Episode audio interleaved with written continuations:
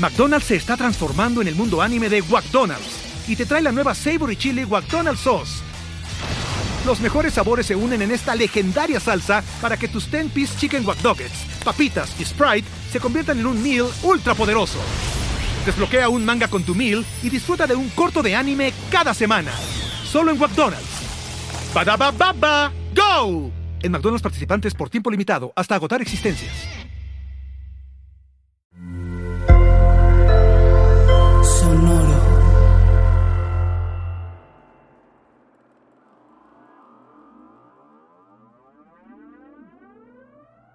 Hola, ¿qué tal? Bienvenidos a un nuevo capítulo de este su programa favorito, Mundo Futuro, el principio del fin. Y como todos nuestros programas nos acompaña desde las soleadas playas de la República de California, Mario Valle. ¿Cómo estás, Mario? Mis carnales, un saludo a los 385 millones de podescuchas que nos han mandado cartas, impresas de hecho, por, por correo postal. Nos hemos tardado mucho en leerlas, pero les agradecemos todas y cada una de ellas. Así es, así es. Muchísimas gracias. Y también nos acompaña desde un metaverse de Minecraft en Seattle, Washington, Jaime Limón. ¿Cómo estás, James? Hola, Jorge. Hola, Mario y hola a los millones de escuchas que tenemos allá afuera. Este, pues con muchas ganas de platicar otra vez con ustedes. Mundo futuro. Mundo futuro. Mundo futuro. El principio del fin. Es una producción de Sonoro. Con Jorge Alor. Mario Valle y Jaime Limón.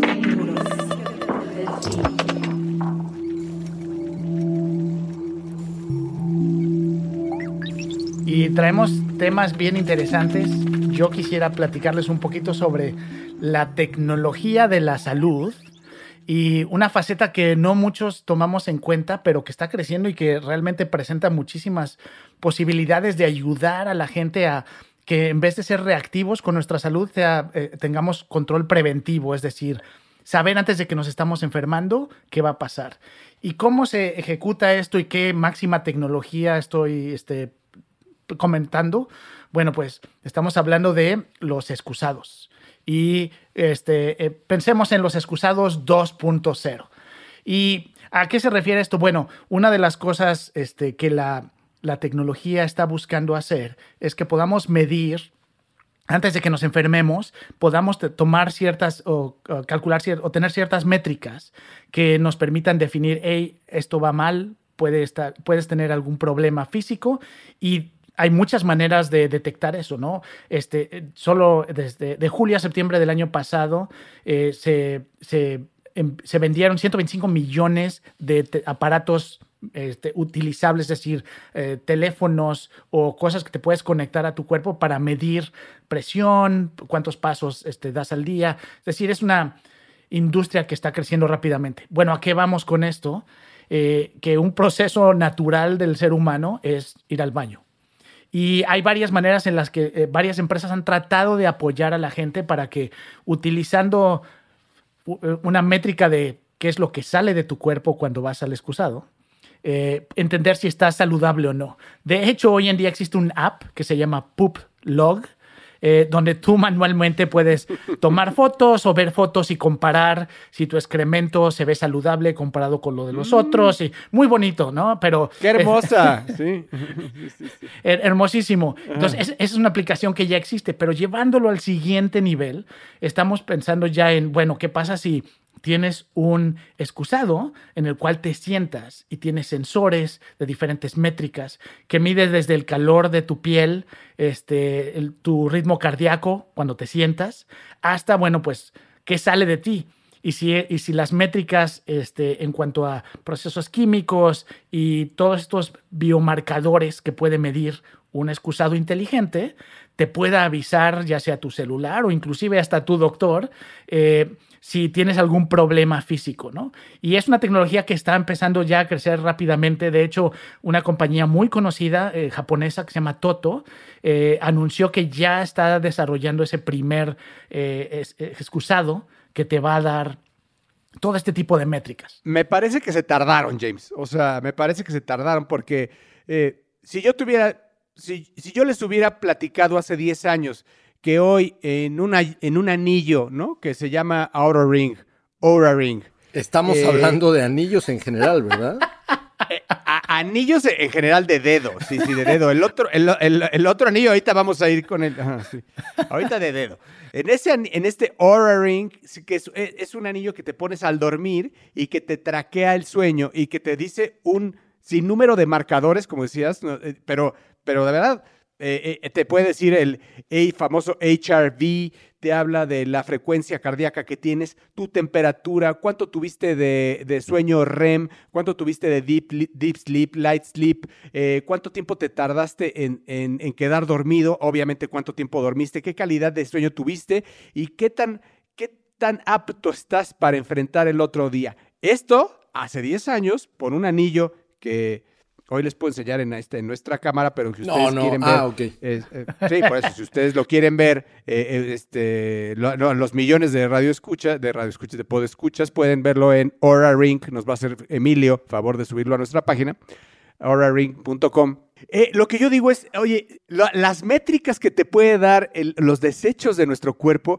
son mucho más, mucho más relevantes que hoy la industria que hay de la industria del sueño. O sea, el que yo sepa si tengo azúcar, el que yo sepa, pues si estoy pasado de vitaminas o me está faltando, etcétera. Todo eso se me hace mucho, mucho, muy relevante eh, eh, y, que podría estamos, podríamos estar viendo el, nacer de una industria, ¿no? Porque esto, pues llevado a la, a la data, a una app, eh, eh, y, a cómo poder eh, irlo traqueando se me hace de lo más relevante. Una, una cosa que las personas que nos están escuchando deben saber es que Jorge y yo estuvimos junto con el Akirita, que en, en paz descanse, en Japón en septiembre del 2000, ¿te acuerdas? En Tokio. Sí, sí, claro, claro. Y, y una de las cosas que a mí me tocaron, porque era mi primera vez en Japón, yo sé que era, creo que la segunda tuya y como la décima de Oscar. Eh, pero, pero una de las cosas que a mí más me llamaron la atención fueron los excusados. Los excusados que tenían un montón de botones y un montón de distintos niveles, no nada más a nivel temperatura y te echaban el chorrito de agua y te daban un masajito de nalga, etcétera, etcétera, ¿no? O sea, había una tecnología hace 21 años que en realidad, a pesar de que no tenía una especie de laboratorio portátil, como es el que estamos platicando, definitivamente había una visión que yo creo que el mundo occidental, que es el punto al que iba, el mundo occidental nunca quiso digamos, llevar a cabo hasta muchos años después. En Estados Unidos... Se tardó muchísimo. Se tardó muchísimo. En Estados Unidos y en Europa, este tipo de excusados que te daban masaje, ¿no? O que te daban chorritos, este, te echaban chorritos para, para, para quitarte excedentes de manera placentera, ¿no? Si quieres. En ese sentido, es, es todo un, es un tabú, ¿no?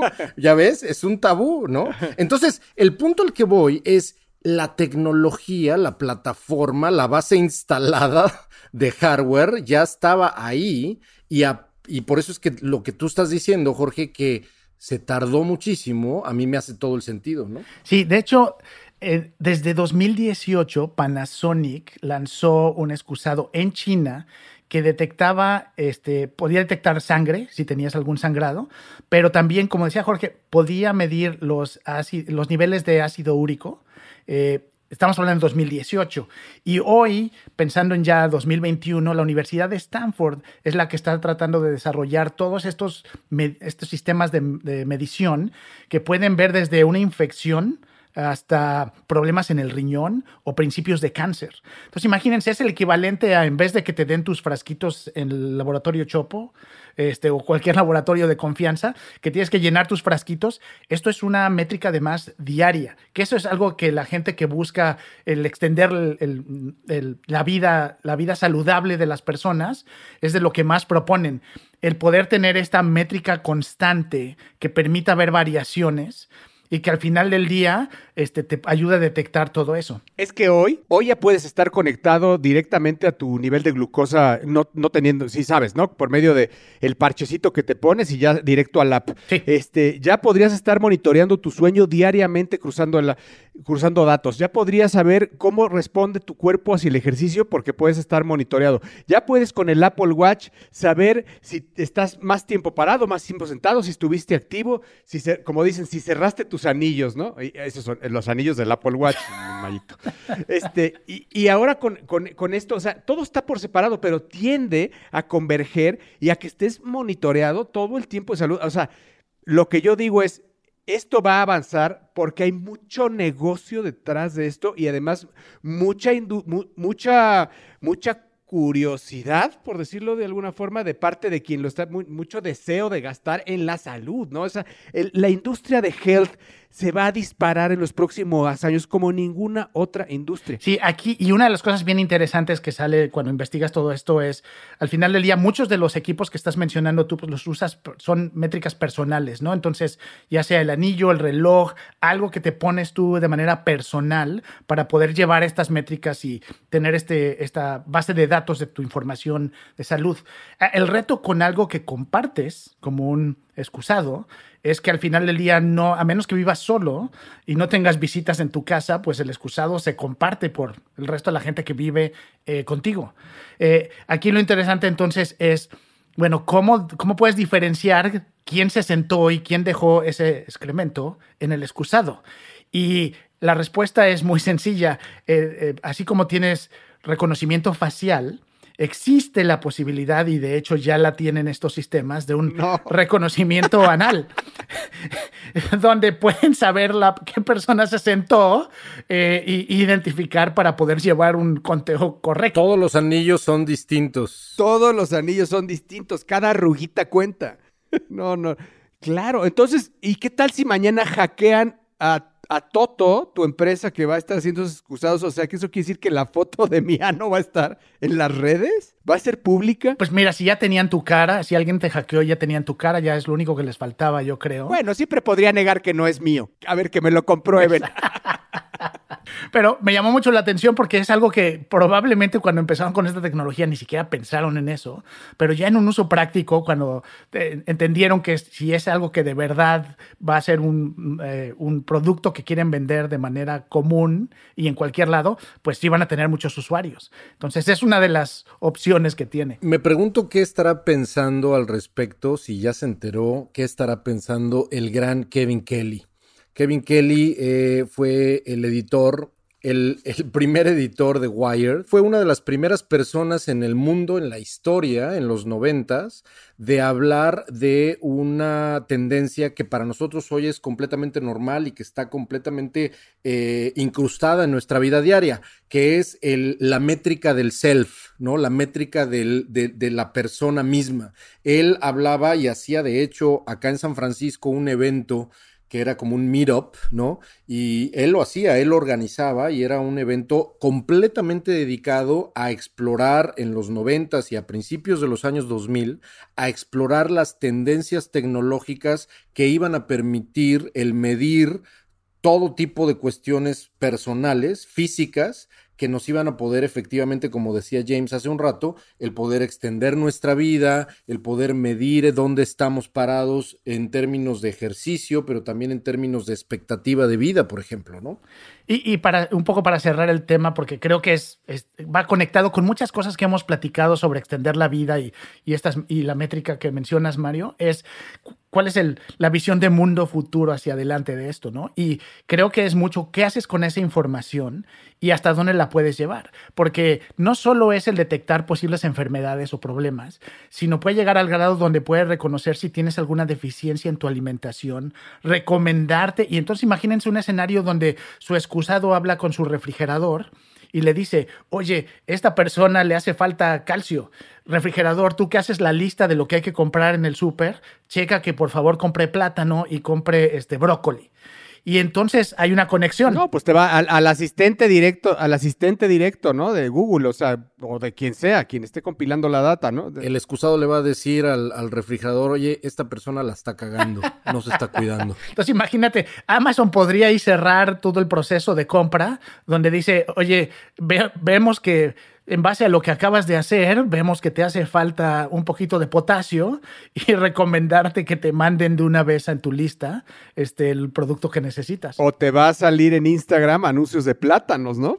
Para potasio. O te va a mandar una notificación al celular diciendo, ¿qué tal los taquitos ayer? Estás- o estás crudísimo, ¿no? Te van a vender otro tipo de productos farmacéuticos ahí. Y ahora que dices Kevin Kelly, quiero agradecer en público a mi querido Mario Valle que nos hizo favor de regalar una Wired autografiada por Kevin Kelly. En el evento, en el evento del 25 aniversario. Aquí tengo la Wired de Oscar, que en paz descanse, no tuve oportunidad de verlo nunca más para entregársela. Aquí la tengo guardada con mucho cariño.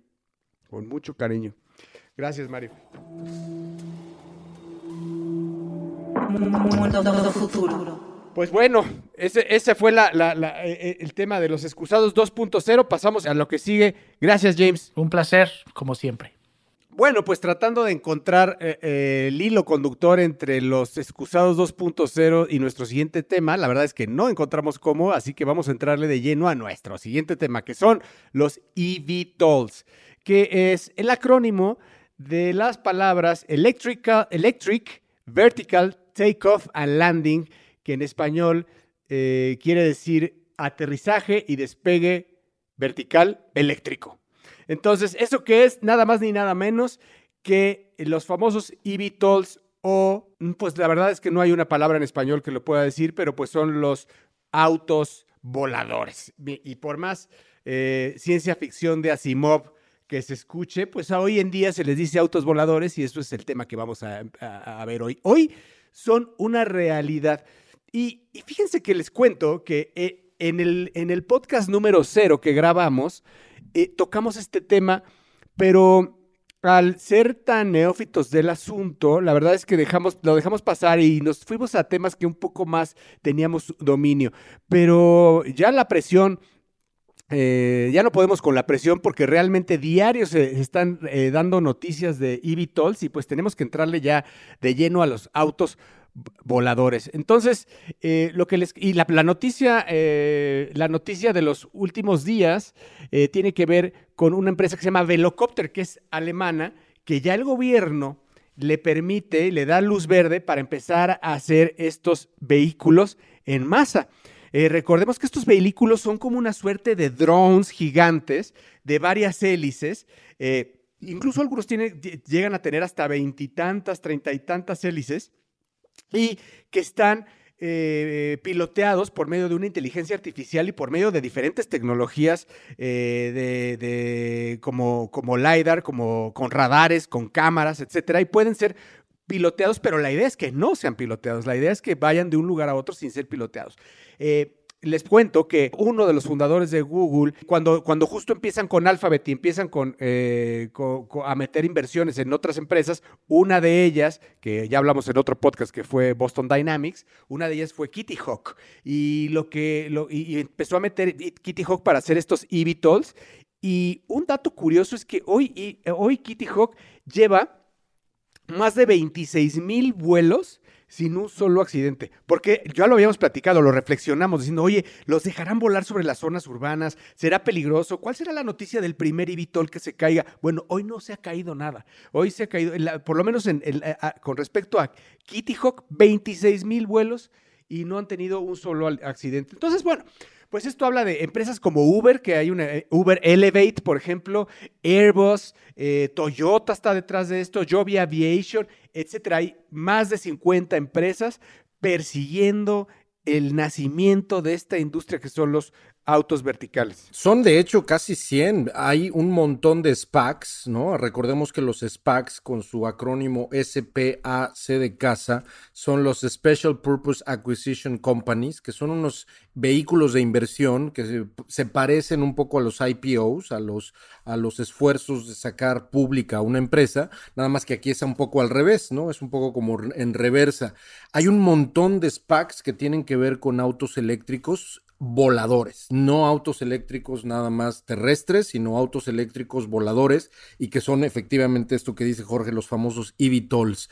Hay una hay un plan incluso de reconfiguración, dos o tres empresas de estas SPACs, hay un plan de reconfiguración urbano donde están incluso creando planes donde eh, van a tener eh, digamos, como distintos espacios exclusivamente para vuelo y transportación en ciudades como San Francisco, como Nueva York, etcétera, y que se alejan por completo del concepto helicóptero, ¿no? Esta es una de las cosas que pueden verdaderamente, como lo platicamos en aquel episodio cero, eh, eh, ser el principio de lo que sucedió muy, muy análogamente en los años, en los primeros 10, 15 años de, del, del, no, que 15 años, en los primeros 20, 25 años del siglo XX, con la llegada del modelo T de Henry Ford, ¿se acuerdan? Que fue lo que verdaderamente reconfiguró urbanamente las ciudades.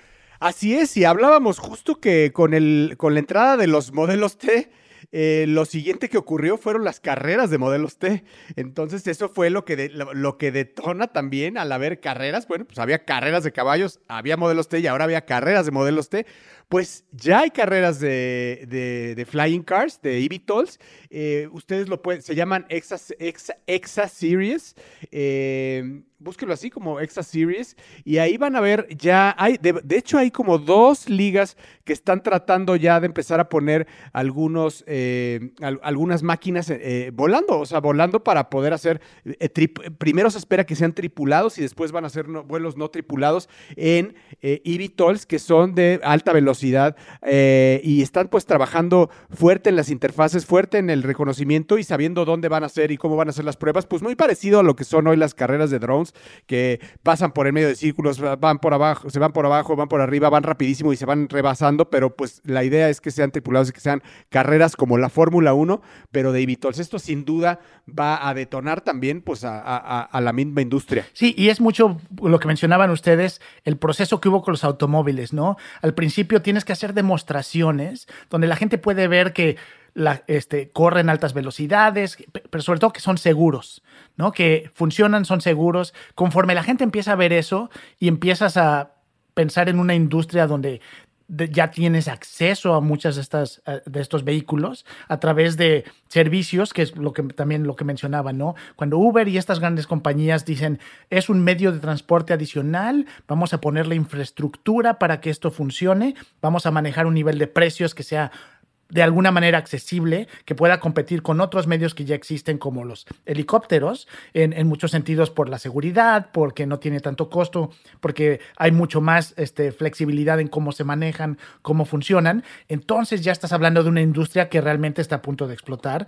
Cuando todas estas tecnologías convergen en un momento. Yo creo que de hecho son los verdugos de los, de los, de los helicópteros, ¿no? Yo creo que van a ser una revolución del transporte. Eh, eh, el helicóptero, pues es muchísimo más inseguro, muchísimo más caro de, adquirir, de, mantener y muchísimo más ruidoso también, ¿no? Porque también cuenta el tema de la contaminación, ¿no? Incluso eh, de un principio se cree que estos vehículos van a estar para áreas suburbanas, ¿no? Que no, no necesariamente tendrán permiso para estar sobrevolando ciudades, ¿no? Sino áreas suburbanas. Y más o menos para que se den una idea, son vehículos que pueden andar de hasta 150, un poquito arriba de 150 kilómetros por hora en línea recta eh, y avanzando quizá hasta unas 100 millas por ahí. Entonces son vehículos totalmente autónomos que tienen un gran alcance para poder trasladar gente de una forma súper, súper segura de un lugar a otro. Entonces sin duda son revolucionarios. También no, no, no debemos olvidar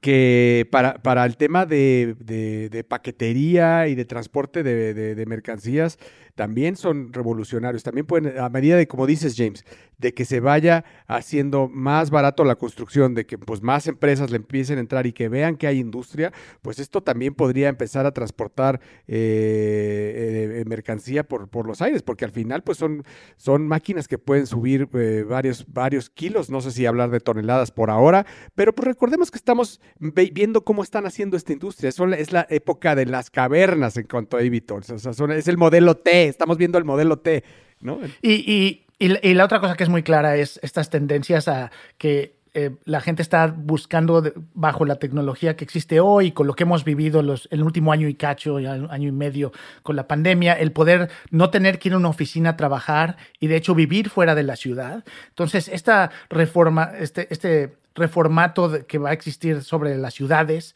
dónde vives, desde dónde puedes trabajar, y en muchos casos, pues es gente que puede trabajar de vía, vía remota, eh, mucha gente que trabaja en tecnología y por lo mismo, pues a lo mejor no tiene tanto miedo a acceder a, a, este nuevos, a estos nuevos vehículos. Y la posibilidad entonces de moverte de una comunidad remota que tenga gran infraestructura y que rápidamente te pueda llevar a una ciudad o que te pueda mover de una de estas comunidades a otra, pues empieza a abrir la puerta para que, como mencionaban, no forzosamente sea un medio de transporte dentro de las ciudades, sino al contrario, llevarte de las afueras de una ciudad hacia una comunidad externa este, que tenga toda la infraestructura que necesitas y te lleve de una manera muy rápida. Claro, no necesariamente es conectar una ciudad con otra de las grandes, ¿verdad? Por ejemplo, hablar de un México-Cuernavaca, porque pues hay supervías eh, muy grandes, pero quizá imagínate un México, Ciudad de México, Cuautla, que está quizá en metros más, en kilómetros más cercano que Cuernavaca, pero pues en línea, pero, pero en, un, en un auto te tardarías hasta, puede ser hasta dos horas en llegar, mientras que en un Ibitol podrían ser 15 minutos. Para nuestros escuchas de, de, Sri Lanka, pues que sepan que, Cuautla es una ciudad cercana al Distrito Federal y que Cuernavaca también es una ciudad grande a 86 kilómetros del Distrito Federal. Pero eh, eso es, es, es lo que les queríamos decir. La verdad es que no es hablar de una noticia en especial de Ibitol, sino decirles que sin duda es una tendencia que será un rasgo distintivo en lo que delineará nuestro, nuestro mundo futuro y que en cuestión de 5 o 10 años veremos estos artefactos volando por encima de nosotros. Es algo de lo que vamos a estar hablando muy seguido, ¿no? Desde distintas perspectivas, con distintas noticias o no. Yo creo que es una de las cosas en las que vamos a estar hablando muy seguido, porque como bien dice Jorge, es parte de lo que sospechamos va a ser el mundo futuro. Lo vamos a ver y lo estamos viendo ya incluso enfrente de nuestros ojos, como en el caso ahora de las compañías, pero el día de mañana de cómo se pueden reconfigurar incluso ciudades enteras a partir de eso. A mí es un tema que me apasiona muchísimo. Que Dios nos dé vida para verlo.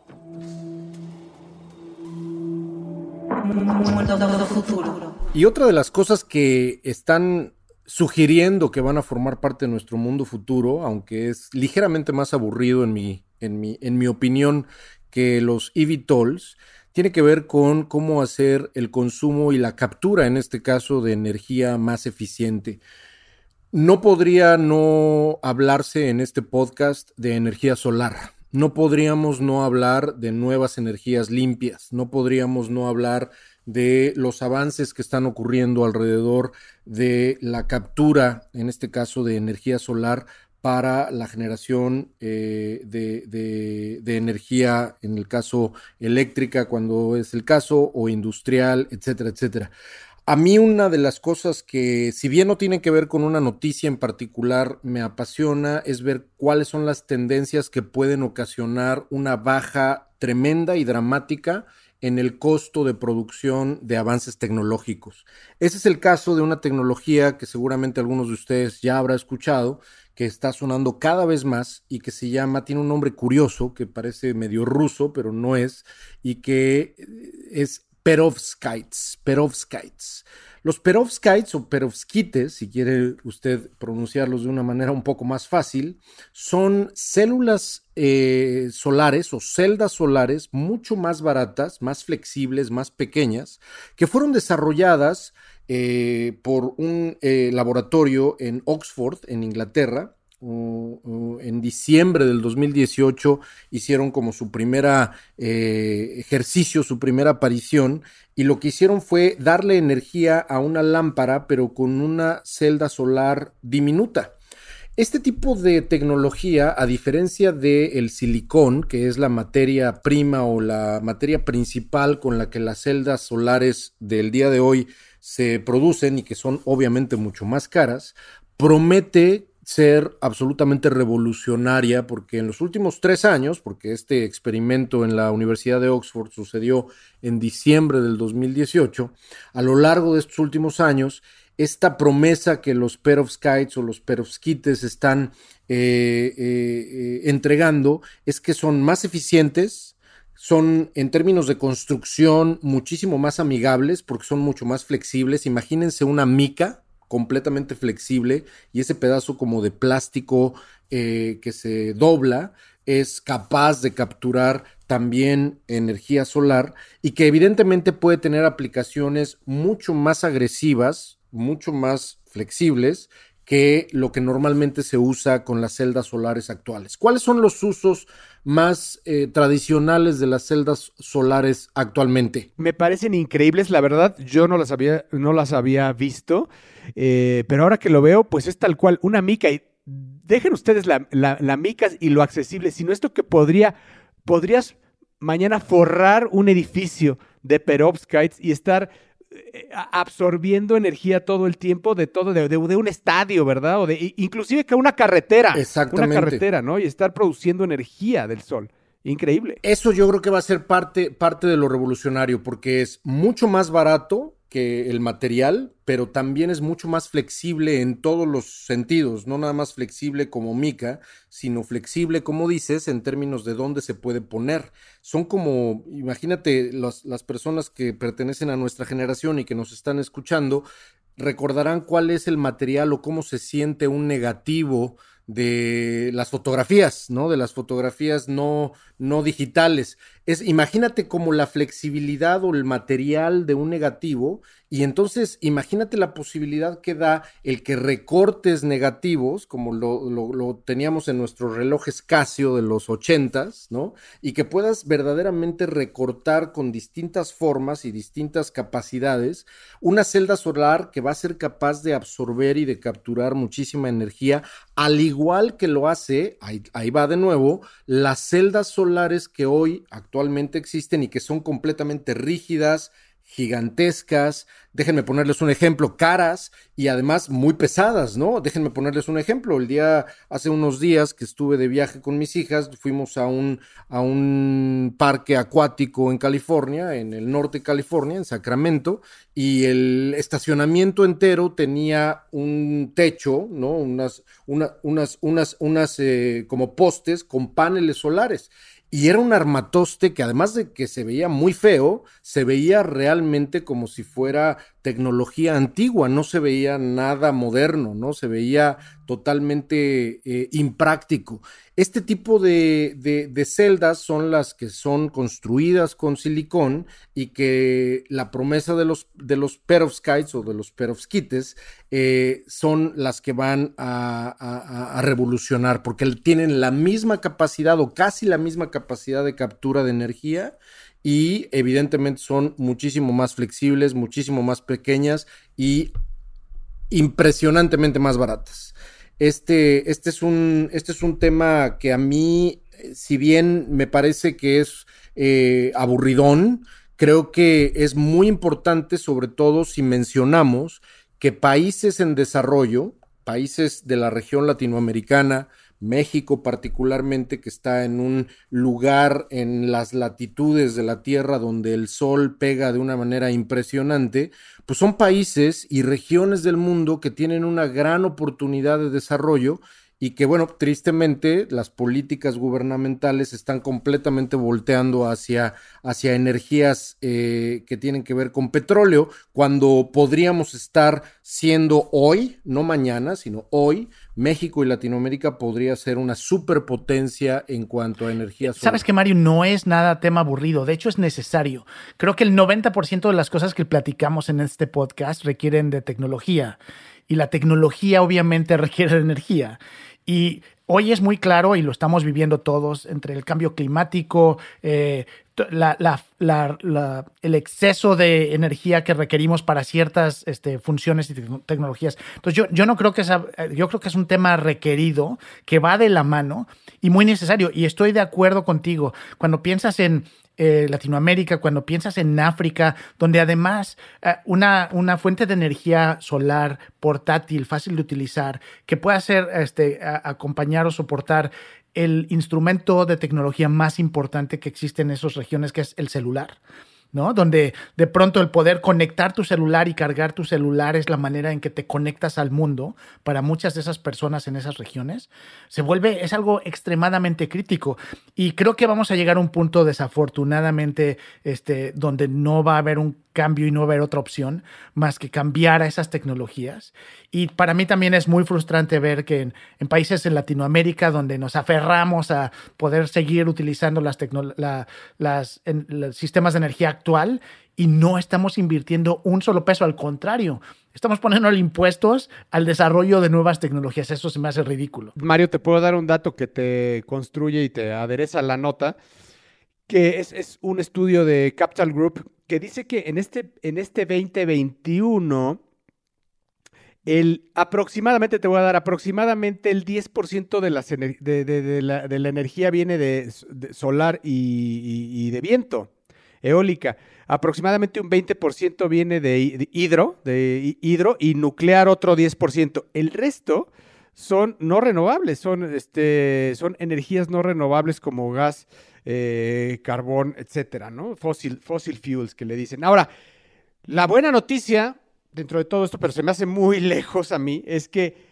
aproximadamente para el 2050, dice el estudio, para el 2050, el 50% de las energías serán 25%, 25 pues, aproximadamente solar y 25% de viento eólica y un 10% de, con, agua, digamos, reduciendo a los, al fossil fuel a eh, un 10% solamente, pero esto va a pasar, al parecer, en el 2050, según este estudio.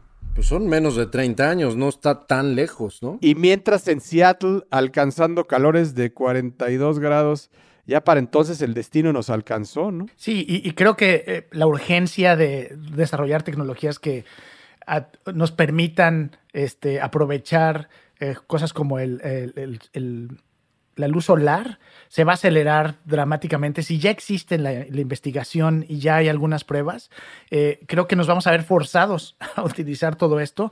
Y sí, eh, hay, varios estudios, lo que mencionabas, ¿no? El MIT también está pensando que en 2050 es lo más temprano que podría llegar esa transición, lo cual si hablas con la gente que está estudiando los, el cambio climático y el impacto por uso de energías no renovables. No sé si lleguemos al 2050 este, en muchas zonas de este, de este mundo. Hay, una, hay un estudio que no, no es un estudio académico como tal, sino es un estudio, digamos, empresarial que promete de alguna manera eh, o que habla y explora de una manera bien interesante la promesa y el potencial de América Latina con respecto a las energías solares. Regiones como Centroamérica particularmente, Colombia, Perú, un poco de Bolivia, evidentemente Venezuela y México, que son, si se fijan desde, desde una perspectiva, digamos, de latitud, ¿no? Eh, estamos hablando de el medio, ¿no? El medio de la región. No es ni tan al norte como Estados Unidos, ni tan al sur, debajo de Colombia y Brasil, etcétera. Ahí pega el sol cabrón, ¿no? Pega el sol cabrón. Bueno, pues dentro de estos estudios y de estos análisis que se hacen, imagínense este ejemplo, este comparativo. El estado de Chihuahua, en México, la extensión geográfica del estado de Chihuahua, podría generar con energía solar la misma cantidad de energía solar que podría capturar toda Alemania en términos de país. Entonces, esto, esto nos da realmente una sugerencia de a qué grado estos países y estas regiones, en el caso de América Latina, pero como bien dijo James hace un rato, estamos hablando de la región del Subsahara, ¿no? Donde estamos hablando de Nigeria, de Ghana, de Kenia, estamos hablando de todos los países que están en la región árabe, estamos hablando de la región del sudeste asiático. Si se fijan, estoy hablando de la misma latitud todos estos países, todas estas regiones son regiones emergentes, son regiones que hasta hace no mucho tiempo eran muy pobres y que hoy son países que se consideran países en desarrollo. La, el potencial tremendo que tienen estas regiones de ser grandes potencias, grandes eh, industrias generadoras de energía solar es gigantesco. Y por eso es que es urgente que en el caso de Latinoamérica a los gobiernos de Latinoamérica se le quite lo imbéciles para que dejen de estar apostando en energías fósiles, ¿no? Y que se pongan la pila alrededor de la energía solar o eólica o lo que quieran también, porque como bien decía Jorge hace un ratito con respecto a la distribución porcentual de energía, por supuesto que el agua, por supuesto que el viento van a ser también gigantescos, pero el sol ahí va a estar, ¿no? Por lo menos un buen rato. Yo creo que es un problema, porque considero que estamos en un problema que le vamos a terminar dando la vuelta. O sea, ya sea en 30 años, o sea, en 60, pero creo que es momento también de pensar en cómo se va a revertir todo ese daño que se habrá hecho para entonces. Eh, pero, pero sí creo que la apuesta es equivocada. estoy de acuerdo con Mario, la apuesta es equivocada y que creo que esto, estas energías son mi comentario es estúpido, pero son, eh, son el futuro, eh, y, pero nos va a ver y vamos a ser, vamos a, vamos a ver y ser, eh, vamos a ver, ser espectadores de cómo cambia todo esto y, cómo cambia todos los dispositivos alrededor que van a estar usando este tipo de energías, porque también hay un datazo ahí, James, que decías de los teléfonos, de, los teléfonos hoy, los teléfonos celulares. Si los teléfonos celulares hoy de todo el mundo no tuvieran que conectarse a la, energía eléctrica es un mundo, es un mundo de energía que se ahorraría si mañana alguien puede saber cómo se pueden auto, autocargar o cargar con el sol o hacer que las baterías duren semanas quizá, ¿no? Es, hoy en día estamos yo creo que pasando por el peor momento, el peor peak de, de del tema de los, de, los, de los aparatos conectados, atachados al ser humano que, que, están consumiendo este tipo de energía. O sea, energía que está basada en este tipo de energías. Sí, desafortunadamente creo que lo que va a pasar es lo que ha pasado con la tecnología en general en relación con los gobiernos, donde los gobiernos son los últimos en asumir las responsabilidades y tomar las acciones. Generalmente son forzados por necesidades de la población o, la tecnología misma que los empuja, pero hoy yo lo que veo y sobre todo desafortunadamente de nuevo en Latinoamérica es eh, mucho este empuje por, al contrario, ¿no? Complicar o alentar este, este cambio, eh, el cual desafortunadamente tiene que ser inevitable. Eh, y, tardarse en empezar el cambio, pues solamente va a costar más. Pues ahí tiene usted, ahí tiene usted eh, en este podcast. Lo inspiramos también a todos esos emprendedores que nos están escuchando aquí. Les damos muchas ideas, e inspiramos y enriquecemos la visión que se puede tener hacia el futuro. Muchas, muchas gracias. Eh, hoy sí, la palabra, la palabra cantó de Mario Valle. Le agradecemos mucho eh, la presencia, Mario, le agradecemos mucho su presencia a Jaime. Eh, mi nombre es Jorge Alor, casi nunca lo digo. ¿eh? Mi nombre es Jorge Alor, muchas gracias por escucharnos, nos escuchamos a la próxima. Suscríbanse en su plataforma de podcast favorito.